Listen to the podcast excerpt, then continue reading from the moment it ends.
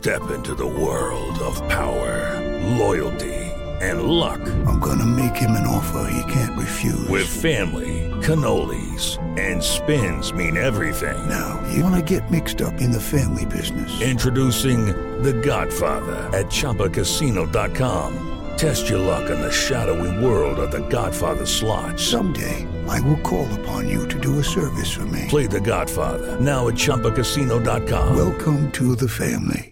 No purchase necessary. VGW Group. Void where prohibited by law. 18 plus. Terms and conditions apply. Siete en punto. Panorama informativo 88.9. Información que sirve. Yo soy Alejandro Villalbazo en el Twitter. Arroba Villalbazo 13. Es lunes 8 de febrero. Iñaki Manero, ¿cómo estás, Iñaki? ¿Cómo estás, Alex Villalbazo, Alex Cervantes, amigos de la República Mexicana? Bienvenidos a Panorama.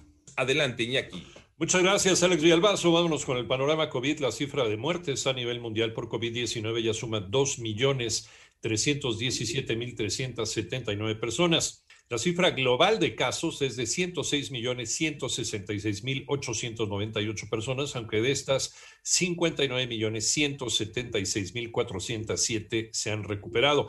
Por otro lado, luego de varias semanas de aplicación de vacunas contra COVID-19 en los Estados Unidos, los nuevos contagios se han reducido en un 61%, mientras que las hospitalizaciones bajaron casi un 42%. La empresa china CanSino solicitó a Cofepris la autorización de uso de emergencia de su vacuna de una sola dosis contra COVID-19 que será envasada en Querétaro. Y mientras aparece el presidente, ya se recuperó de COVID-19, este es el panorama de la pandemia en México. Moni Barrera. La Secretaría de Salud informó que ya se notificaron 1.932.145 casos confirmados de COVID en el país y 166.200 fallecimientos, lo que representa 414 decesos más en un día. El registro en las personas adultas mayores tenemos 3.578.827 adultos registrados, que representa avance de un 25% en el registro del que se tienen de personas adultas mayores de 60 años y más, que es de 14 millones 460 mil 754. E insistimos en que se fortalezca el registro en la página de mivacuna.salud.go.mx. Así lo dijo Cristian Arturo Zaragoza, director de información epidemiológica de la Secretaría de Salud y destacó que a nivel nacional se tiene una disponibilidad de camas para hospitalización general de 50%. Tres entidades registran una ocupación superior a 70%, entre ellas Ciudad de México y el Estado de México. En 889 Noticias, Mónica Barrera. Recuerda que puedes consultar más acerca de este y otros temas. Por favor, visita nuestra página 889noticias.mx.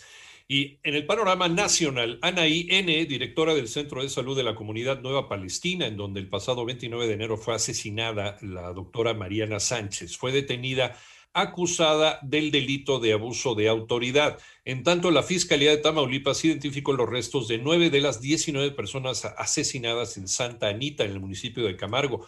Los restos corresponden todos a ciudadanos guatemaltecos. Y el colectivo de familiares desaparecidos de Orizaba, Córdoba, confirmó que en la congregación de Campo Grande, municipio de Ixtaxcuitlán, fueron halladas fosas clandestinas. Estas podrían corresponder a personas desaparecidas en los últimos tres años.